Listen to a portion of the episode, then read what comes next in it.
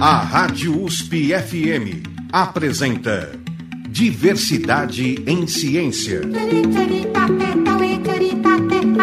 Entrevista com pesquisadores e cientistas sobre relações sociais, questões étnicas, de gênero e orientações sexuais.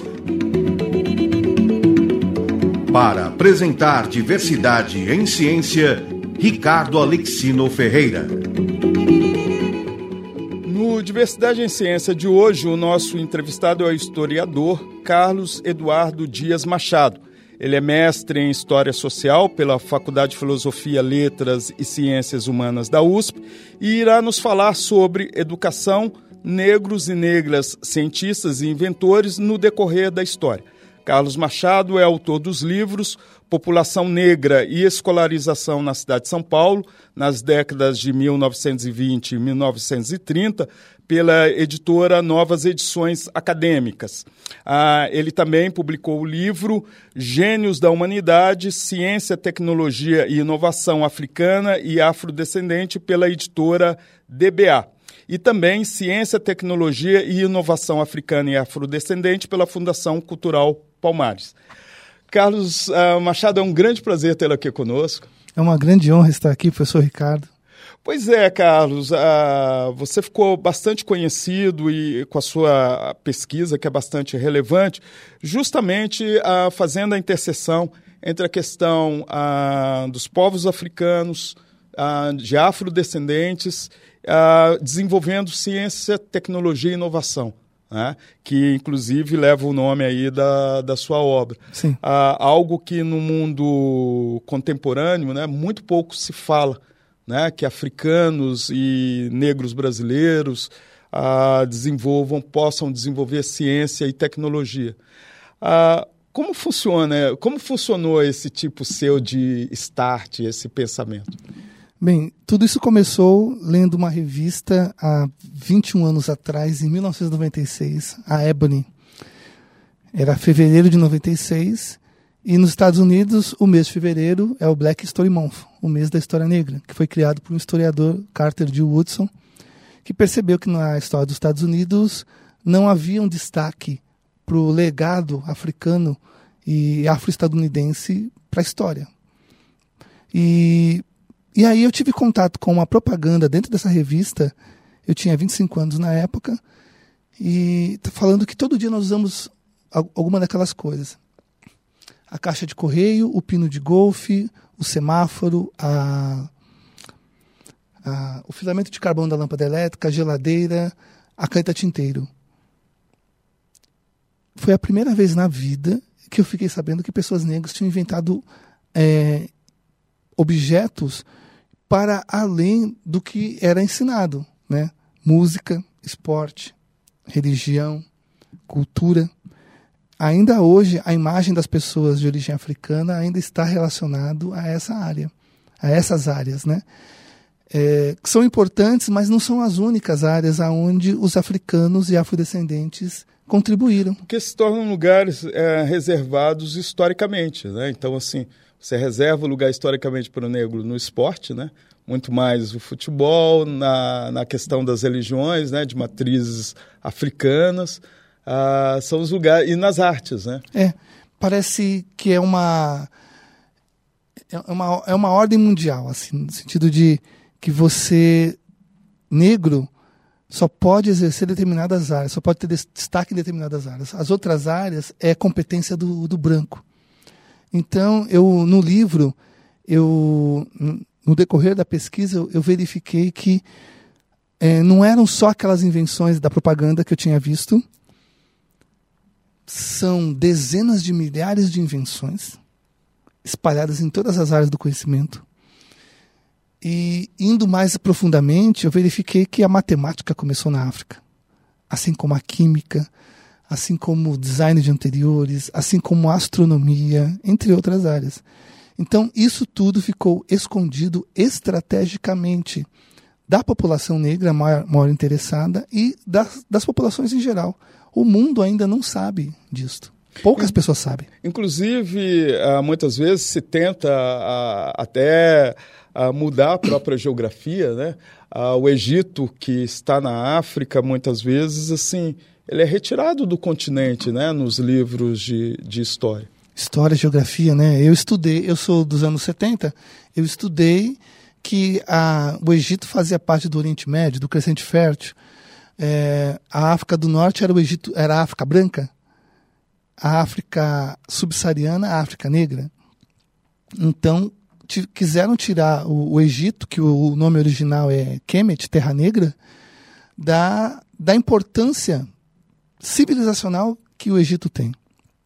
E o Egito é uma civilização negra africana. Quem é, defendeu isso, mostrou isso para nós, foi o grande cientista senegalês Sheikh Anta Diop. Então, é, foi construído um imaginário de que o, a, as populações negras são, não são dotadas de inteligência. A inteligência é algo dos europeus, dos eurodescendentes. Né? Existe uma tradição greco-romana e africana, as, as civilizações africanas e asiáticas não contribuíram para esse conhecimento universal. É, e chegou-se a ponto de construir o chamado racismo científico, que teve força a partir do século XVIII em diante, ao tentar provar que mulheres e homens negros estavam mais próximos do macaco, eh, não eram humanos, e em outros momentos de que o coeficiente de inteligência de uma pessoa negra é menor do que o coeficiente de inteligência de uma pessoa branca. Então, é, o senso comum que foi alimentado por essa, essa pseudociência acredita nisso.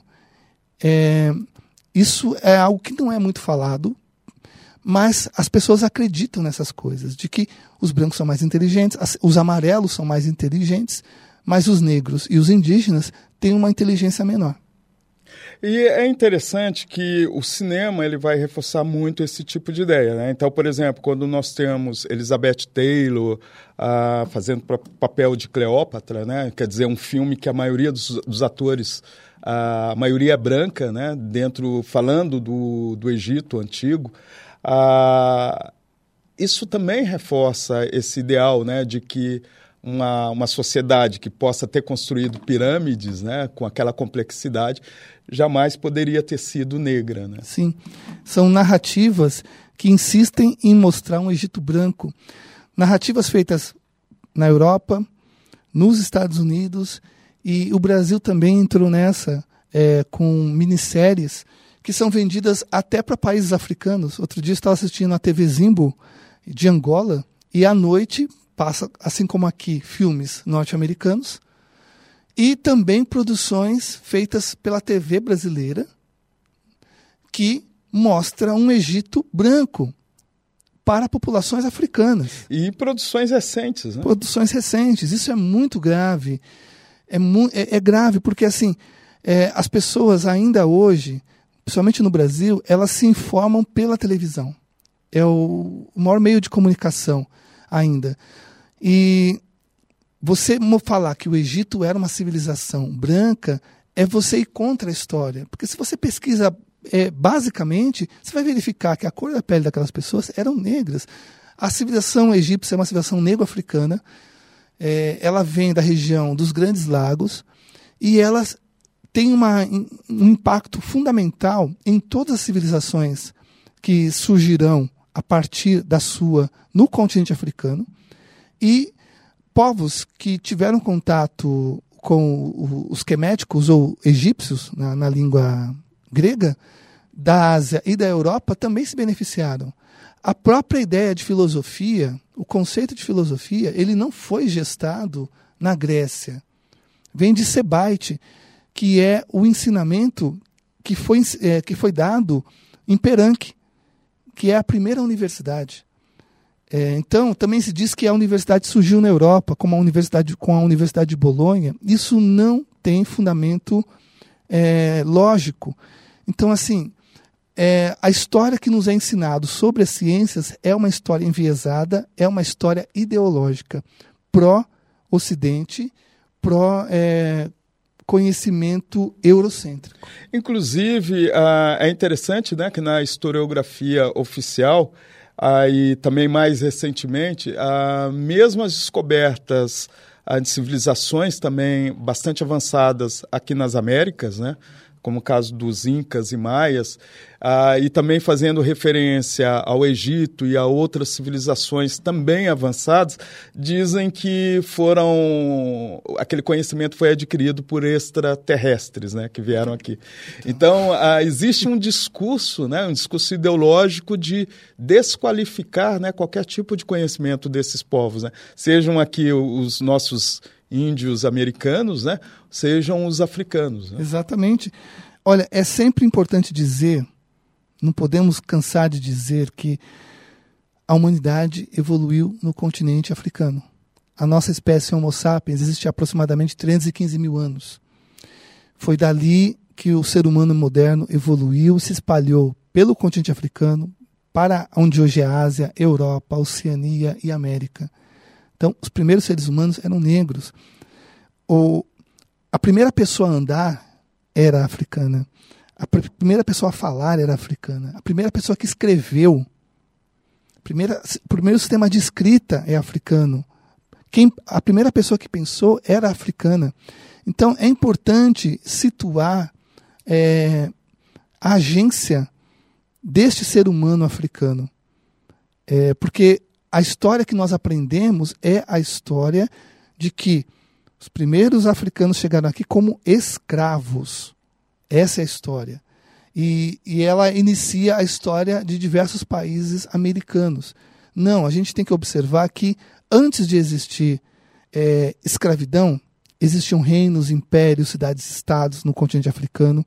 Existia todo um legado é, civilizacional, científico, tecnológico, inovador antes da chegada do homem branco no continente. Então, isso é fundamental para justamente a gente perceber que é necessário descolonizar. Se a gente quer ter um, um, um, pensamento mais livre, mais aberto, mais antenado ao tempo que nós estamos vivendo hoje, que é o século XXI, nós precisamos descolonizar essa, a, no, a nossa forma de pensar, a nossa forma de ver e entender o mundo. Você trouxe aqui uma relação musical. Que música vamos ouvir agora? Olha, eu gosto muito da Ao Povo em Forma de Arte, do Ney Lopes, porque é a primeira música que fala sobre a agência africana na área da ciência. Então, então vamos lá, o povo em forma de arte do Ney Lopes. Quilombo pesquisou suas raízes, os momentos mais felizes de uma raça singular. E veio para mostrar esta pesquisa. Na ocasião precisa em forma de arte popular a mais a mais de 40 mil anos atrás a arte negra já resplandecia mais tarde a Etiópia milenar. Sua cultura até o Egito estendia, daí o legendário mundo grego. A todo negro de Etíope chamou, depois vieram os reinos suntuosos, de nível cultural superior que hoje são lembranças de um passado que a força da ambição exterminou. Que hoje, que hoje são lembranças de um passado que a força da ambição exterminou. Em toda a cultura nacional, arte até mesmo na ciência modo africano de viver exerceu grande influência no negro brasileiro. Apesar de tempos infelizes, lutou, viveu, morreu e se quebrou, sem abandonar suas raízes.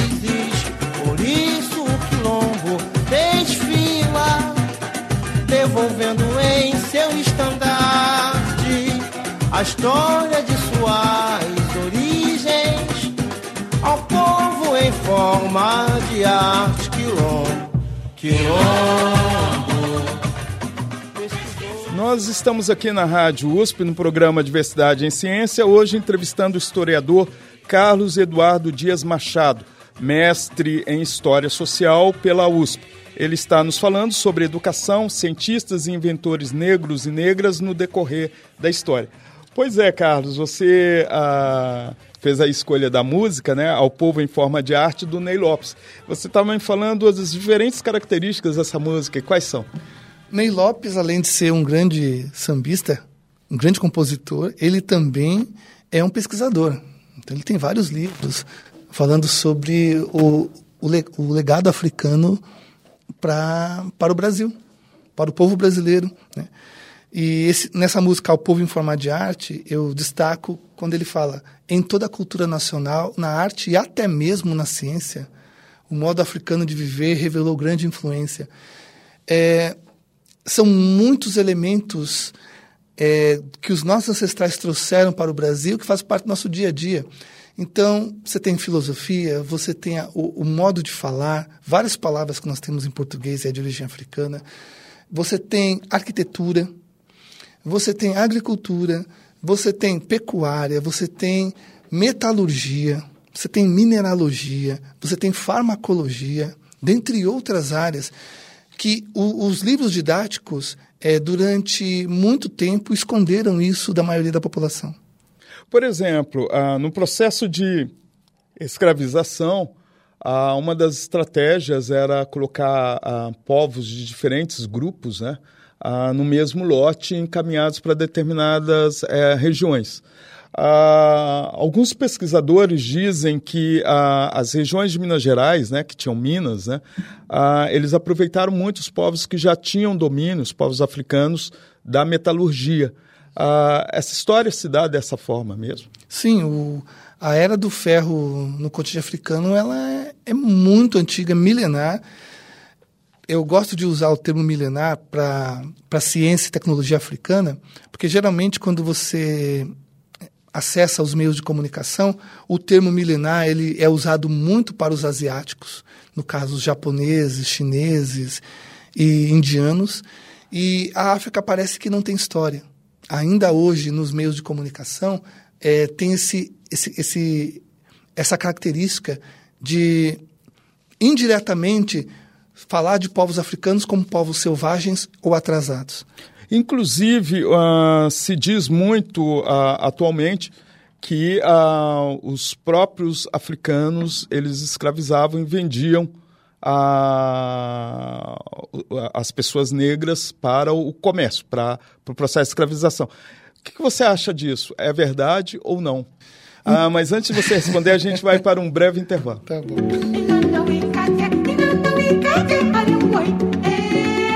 Você está ouvindo Diversidade em Ciência.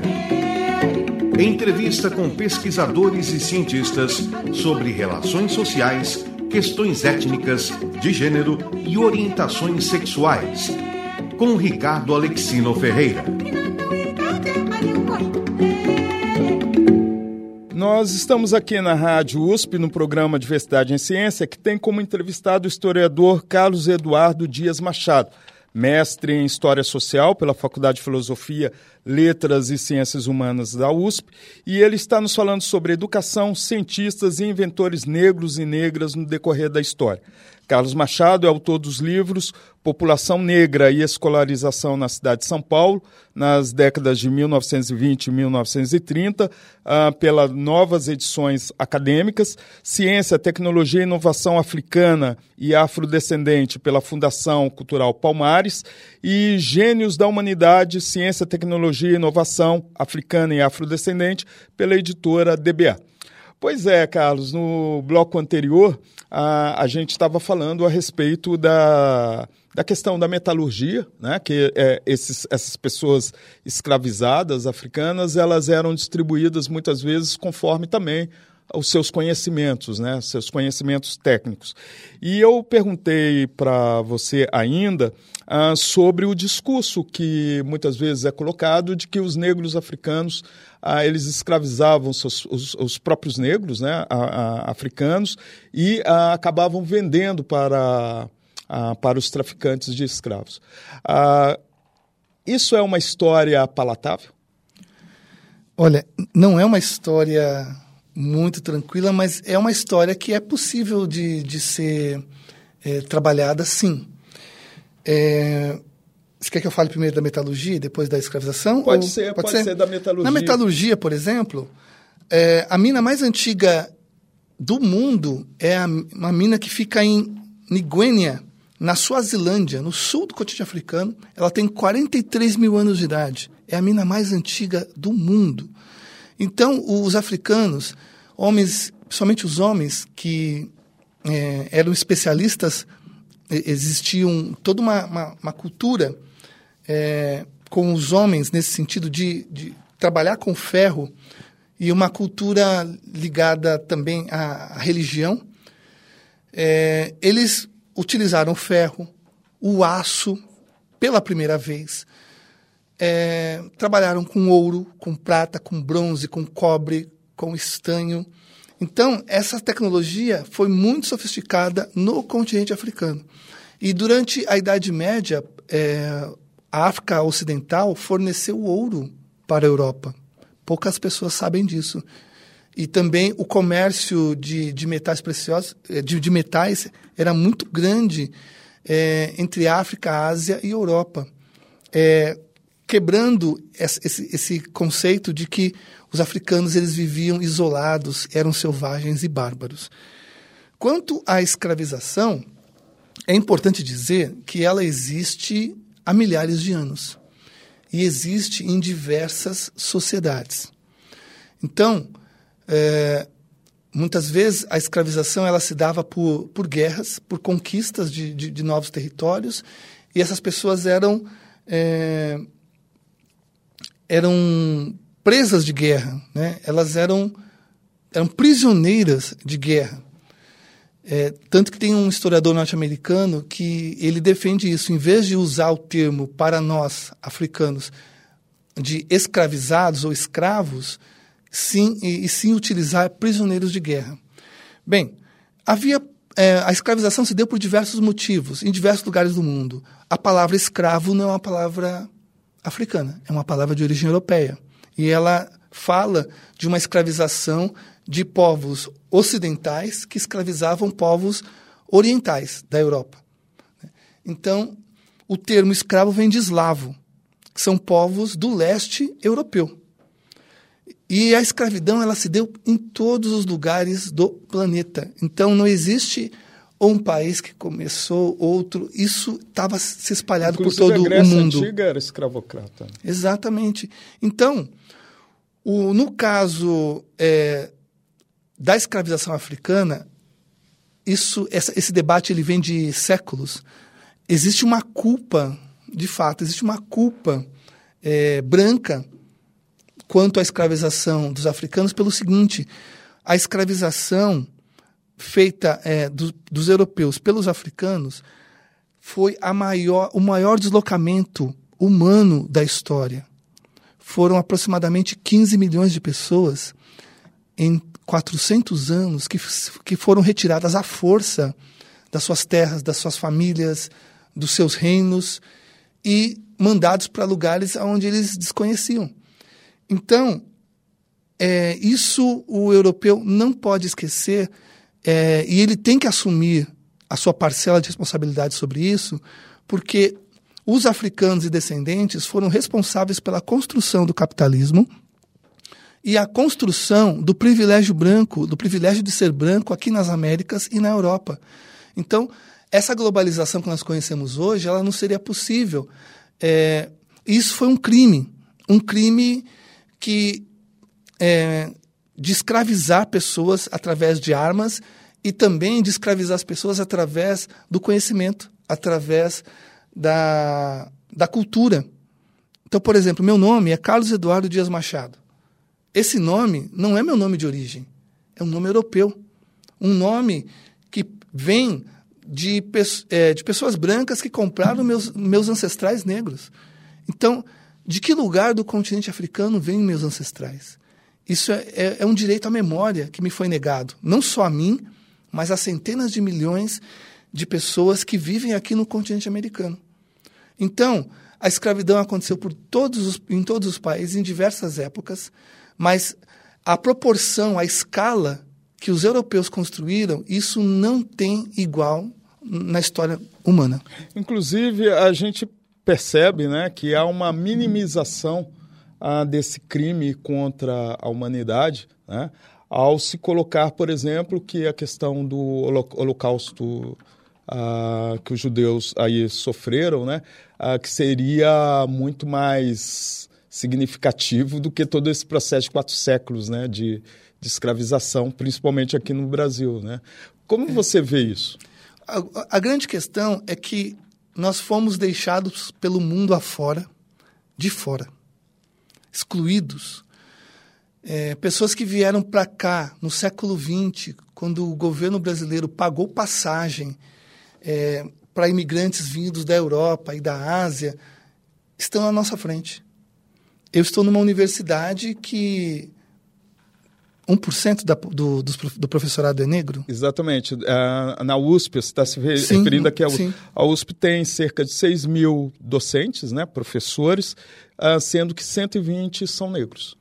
Então, nós já passamos, esse ano, é, é, nós comemoramos 130 anos, comemoramos ou relembramos 130 anos da, do fim da, da, da abolição.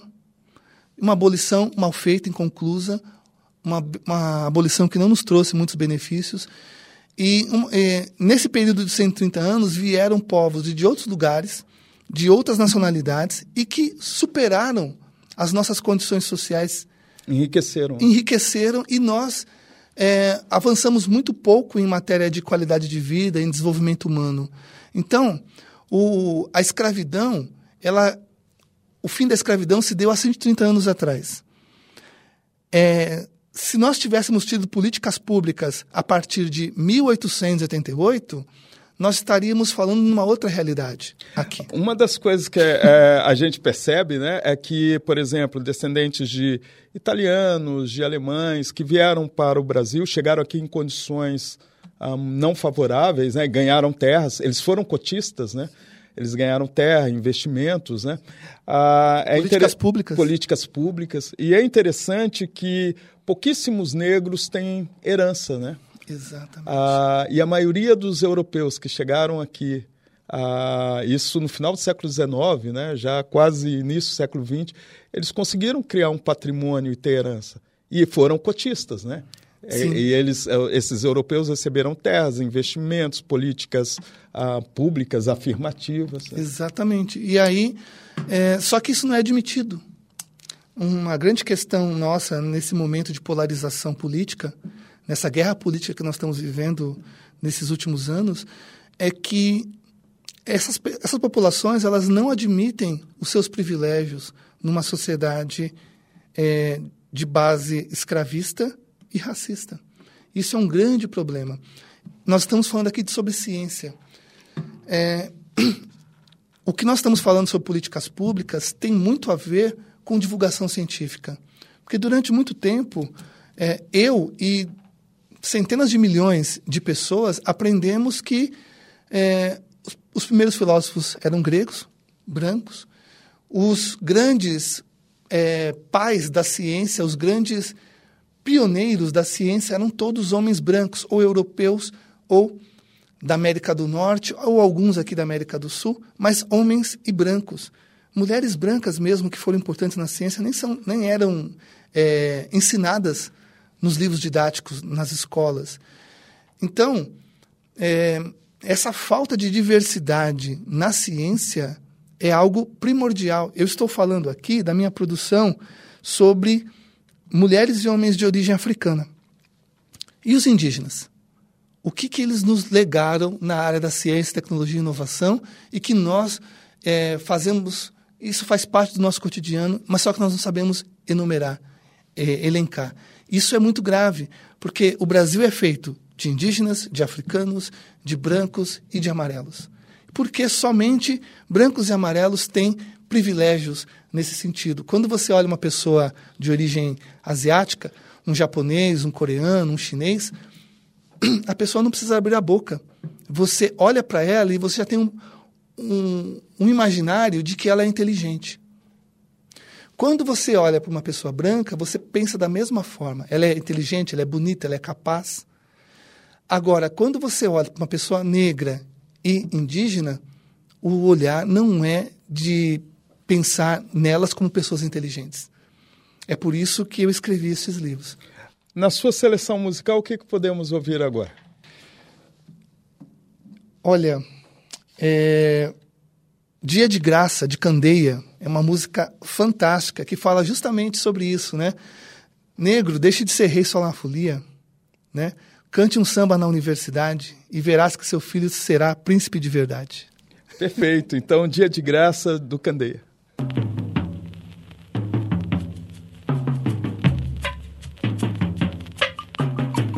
Meu irmão, axé.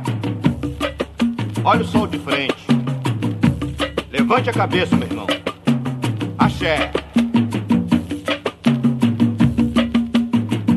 Hoje é manhã de carnaval. Ao esplendor, As escolas vão desfilar. gravosamente, E aquela gente de cor, com a imponência de um rei, vai pisar na passarela. salve a portela. Vamos esquecer os desenganos, que passamos. Viver a alegria que sonhamos. Durante o ano. e damos o nosso coração, alegria e amor a todos,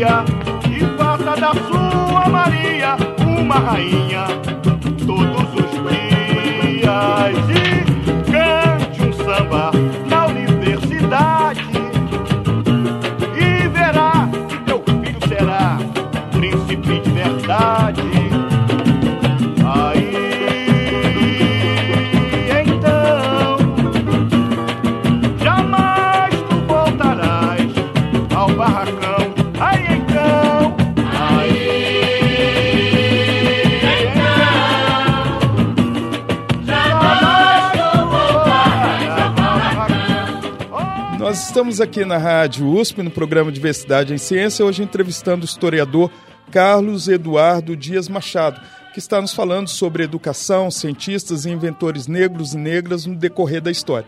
Pois é, Carlos, você fez a escolha da música Dia de Graça do Candeia e você estava falando da consciência do Candeia, né, em relação a uma série de, de questões envolvendo a educação e outras. Né? Sim, o, o Candeia foi um, é, é um grande compositor, cantor da música popular brasileira.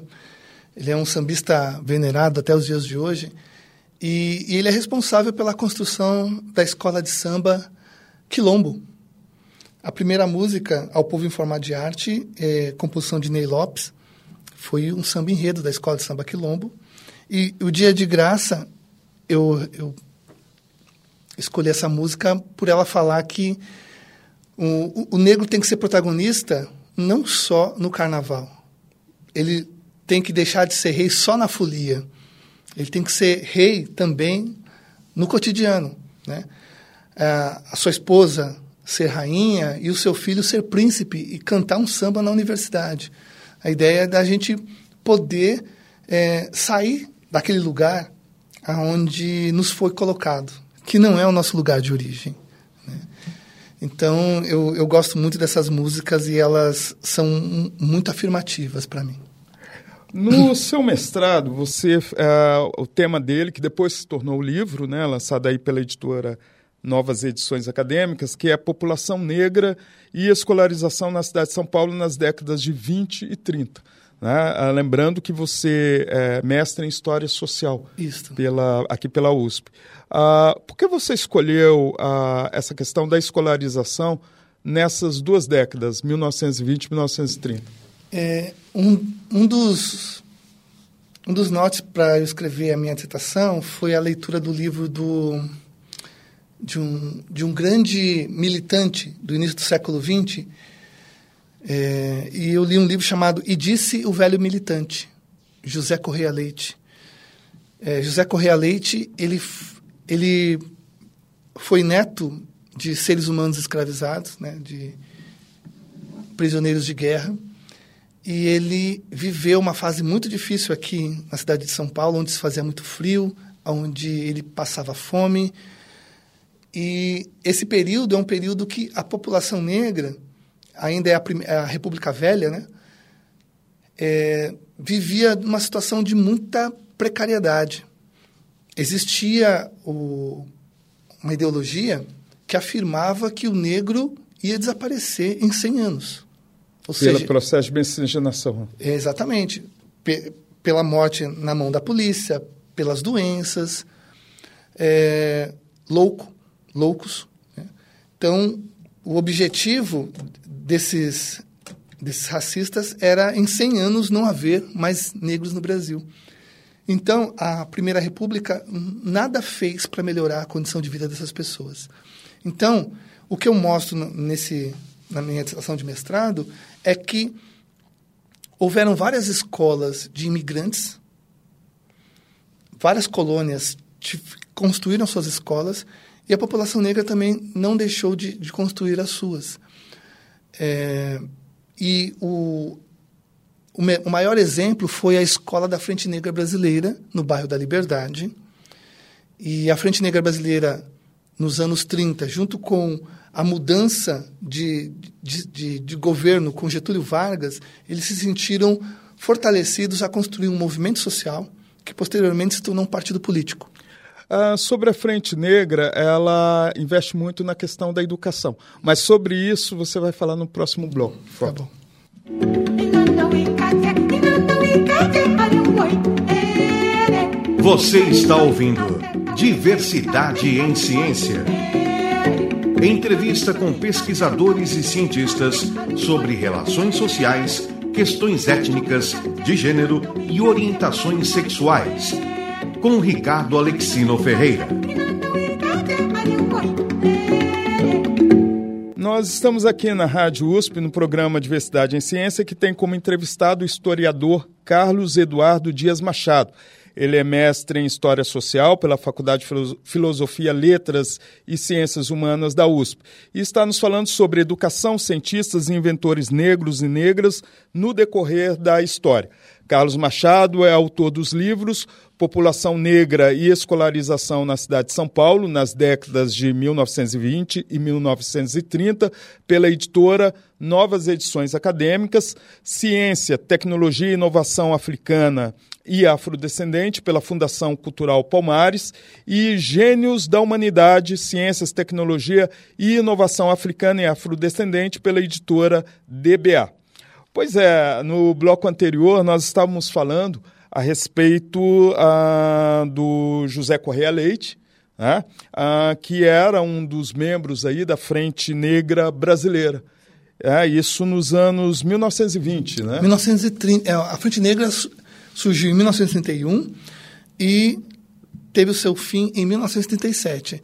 Eu falei anos 20 porque teve algumas iniciativas de professores, de mestres negros aqui na cidade de São Paulo, é, que tinha um olhar para a realidade da população negra, af, é, afro-brasileira, afro-paulistana, de grande analfabetismo. Né? As pessoas foram jogadas à sua própria sorte.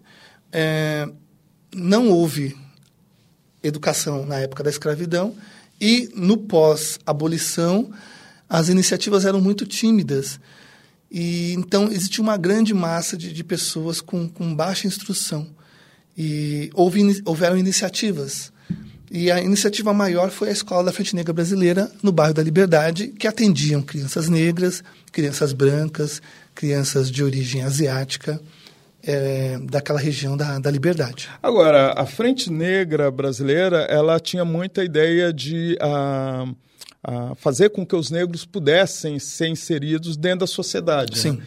Ah, isso acabou sendo uma visão meio que de integrar o negro dentro de uma sociedade que era racista, né? Mas ah, talvez o mérito pela educação, é isso mesmo? Sim, a educação o, era o principal objetivo deles, assim como a, as famílias negras terem suas casas próprias, é, famílias negras ter, terem emprego. Então, eles tinham uma, uma questão muito séria que era da autoestima dessa população, delas terem condições básicas de sobrevivência. Então, eles tinham essa preocupação. De 31 a 36, era um movimento social. De 36 a 37, se tornou um partido político de dimensão nacional. Mas, em 1937, houve o golpe dentro do golpe. Getúlio Vargas, ele criou um subterfúgio, a chamada intentona comunista, e todos os partidos políticos foram colocados na ilegalidade. E a Frente Negra foi junto. E em 1945, é, quando houve a redemocratização, infelizmente não houve mais aquela articulação que houve para a construção da Frente Negra brasileira. Você considera que foi o primeiro movimento ah, político formado por negros? Sim, a Frente Negra brasileira é o primeiro partido político negro do Brasil. E talvez, assim, pela, pelo decorrer da história, é um dos únicos, né? É, no, no Brasil nós tivemos, até agora, até onde eu, eu, eu sei, este partido da Frente Negra Brasileira, e nos últimos anos estão tendo iniciativas como o PPLE, que é um partido de pessoas de matriz africana, da, da Umbanda e do Candomblé, que está em construção. Você tem o Frente Favela Brasil e, e também a nova Frente Negra Brasileira, que é um partido construído aqui em São Paulo, que também tem os mesmos objetivos da Frente Negra Brasileira, só que numa visão mais à esquerda. Então, nós estamos num momento que estão para serem é, construídos três partidos políticos negros. A sua pesquisa, essa sua pesquisa desenvolvida aqui dentro da USP, né, População Negra e Escolarização na cidade de São Paulo, nas décadas de 1920 e 1930, ah, qual era o conteúdo dessa escolarização? Então, eles tinham uma preocupação em mostrar a agência da população negra na história do Brasil. Que durante muito tempo, naquele período, ele, eles verificavam o quanto é, era problemática essa essa participação negra. Então eles queriam mostrar, olha, existia o quilombo dos Palmares, a população negra nunca aceitou passivamente a escravidão. É, o Brasil foi construído através do trabalho de mãos negras e o Brasil deve muito à população negra. Então, eles, iam, eles ensinavam todas as disciplinas, mas com ênfase na, nas questões da comunidade, na autoestima da comunidade. E eram duas professoras negras e elas foram escolhidas pelo governo do estado de São Paulo. Então, Quer a... dizer, era um ensino uh, oficial reconhecido. Né? Sim, elas eram professoras. É... Como chamar? Elas eram é... Professoras do Estado. Professoras do Estado. Elas, elas eram concursadas e diante da... E elas eram professoras negras? Sim, professoras negras. Isso nos, nos anos 30, Nos anos né? 30. Uhum. Então, tem fotos mostrando essas professoras. Então, para você ver a, a, força política, a influência que a, a Frente Negra Brasileira tinha no, no, governo do Estado de São Paulo. Na sua seleção musical, o que, que podemos ouvir agora? Olha, eu gosto muito da música Negro Limitado do Racionais MCs. Ah, perfeito. Então, Negro Limitado e depois você explica o porquê. Tá bom. Ah, mano, que negócio de consciência que nada, mano. Um negócio de negro, consciência aí não tá com nada. O negócio é tirar um barato, morou, mano? Vamos pensar um pouco, mano. Pô, que pensar que é nada. O negócio é dinheiro, é tirar uma onda. Você não me escuta ou não entende o que eu falo. Procuro te dar um toque e sou chamado de preto otário, atrasado, revoltado. Pode crer, estamos jogando com um baralho marcado. Não quero ser o mais certo e sim humano esperto. Não sei se você me entende, mas eu distingo o errado do certo. Ê, mano, você vai continuar com essas ideias aí? Você tá me tirando? Dá licença. A verdade é que enquanto eu reparo os meus erros, você sequer admite os seus. Limitado é seu pensamento, você mesmo quer falar sobre mulher, seu principal passatempo, dão andas vagabundas. Eu lamento, fico contando vantagem se dizendo tal, mas simplesmente falta postura, QI suficiente. Me diga alguma coisa que ainda não sei. Malandros como você, muitos finados contei. Não sabe se quer dizer, veja só você. O número decor do seu próprio RG, então, príncipe dos burros, limitado. Nesse exato momento foi coroado. Diga qual a sua origem, quem é você? Não sabe responder. Negro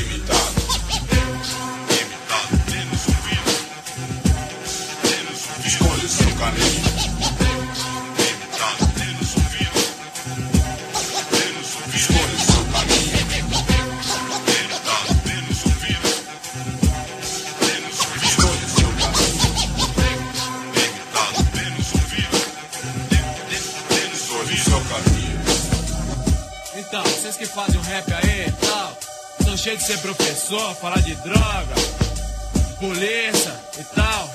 E aí? Mostra uma saída, mostra um caminho aí e tal. E aí?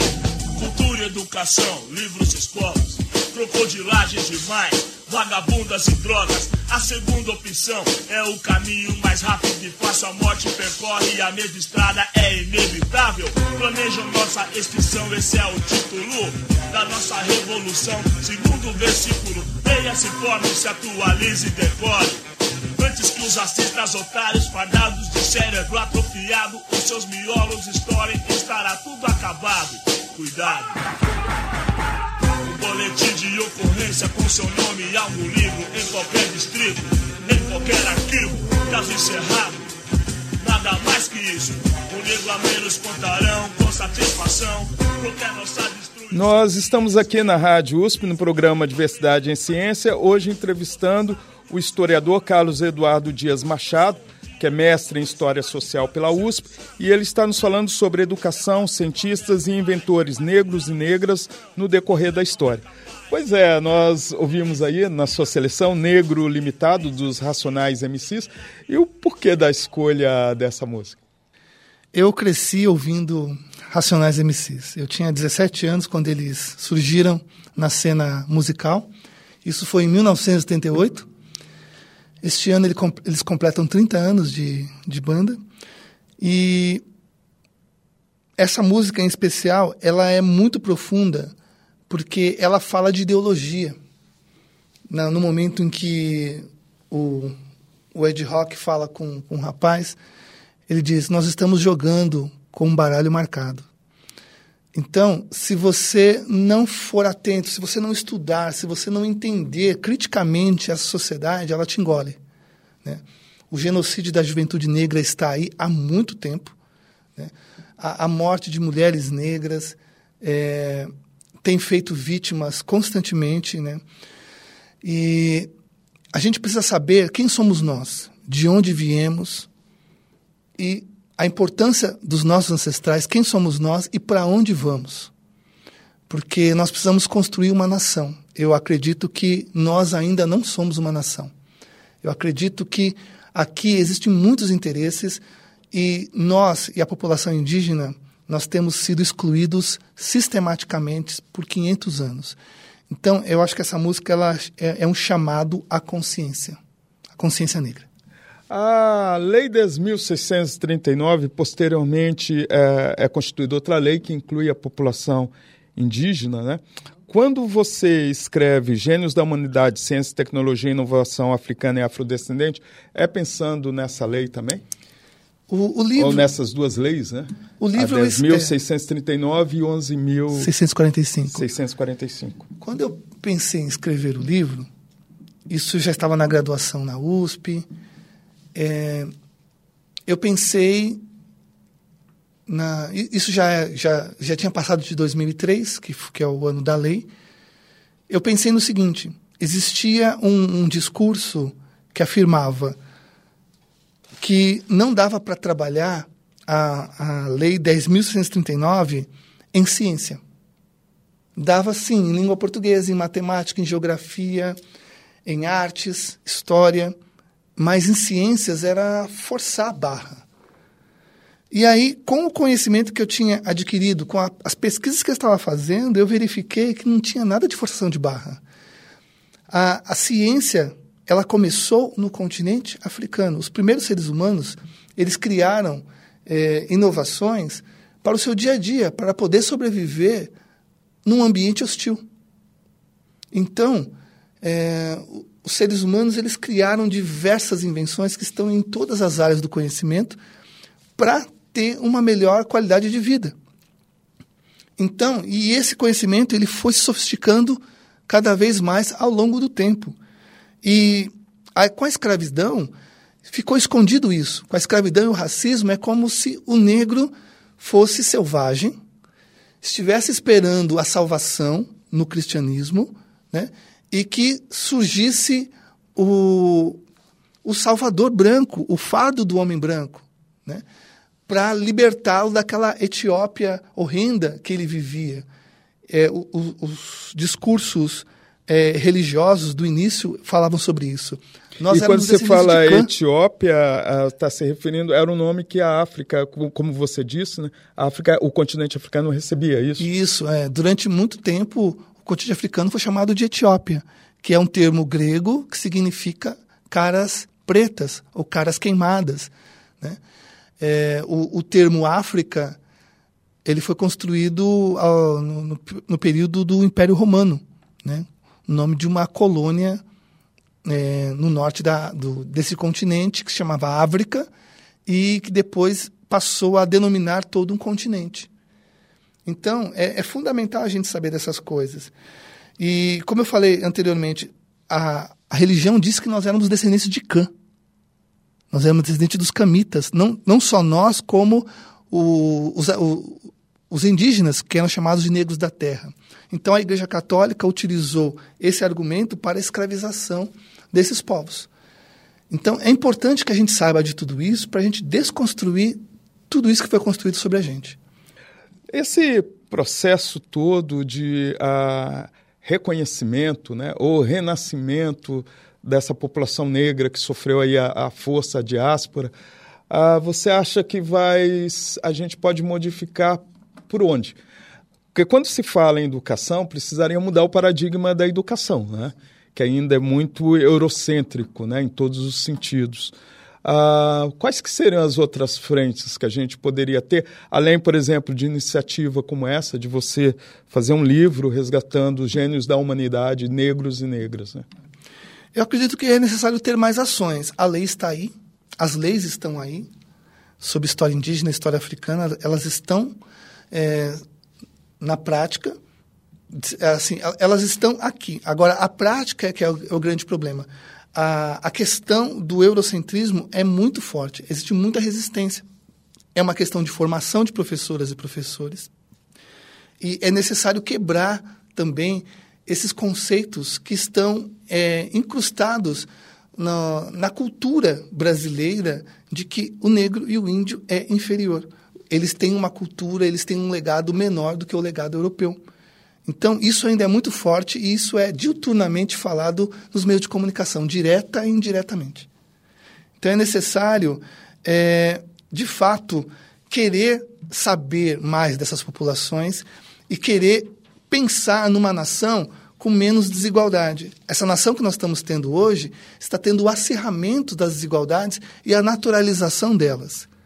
Então, a gente precisa pensar como uma nação. A gente é a décima, uma das dez economias do mundo, é o segundo país mais rico do continente americano, e nós temos uma das maiores desigualdades sociais e raciais do planeta. Isso não pode continuar a existir. Bom, Carlos, o nosso tempo passa muito rápido. Fica o convite para que você volte mais, mais vezes, né? Obrigado. Ah, e parabéns pela sua obra. Ela é de grande contribuição né, para a autoestima ah, de negros e negras nesse, nesse país, né? E mostrar que o negro é constituído de bastante inteligência e intelectualidade, né? Sim, em todas as áreas do conhecimento. Então, o, o meu recado para todas e todos é que se descolonizem. Vamos nos descolonizar e construir um mundo novo. E pensar que a ciência, ela, de certa forma, surge né, no continente africano. Exatamente. Muito obrigado pela sua presença. Foi um grande prazer. Obrigado pela oportunidade, professor Ricardo. Muito, muito obrigado. Nós chegamos ao final de mais um Diversidade em Ciência, que teve como entrevistado o historiador Carlos Eduardo Dias Machado, mestre em História Social pela USP. Ele nos falou sobre educação e cientistas e inventores negros e negras no decorrer da história. O Diversidade em Ciência tem direção e apresentação de Ricardo Alexino Ferreira, edição de áudio João Carlos Mecali. O Diversidade em Ciência é gravado no estúdio do Departamento de Comunicações e Artes e do Comunicação da ECA USP. A música incidental Chori Chori, apresentada no Diversidade em Ciência, é dos indígenas Jaboti de Rondônia, resgatada e reelaborada pela etnomusicóloga Marlui Miranda, no CD Iru. Entre em contato conosco pelo site radio.usp.br. Até o próximo programa. A Rádio USP apresentou Diversidade em Ciência, com Ricardo Alexino Ferreira. O programa das relações sociais, das questões étnicas, de gênero e orientações sexuais. Porque discriminação é falta de conhecimento.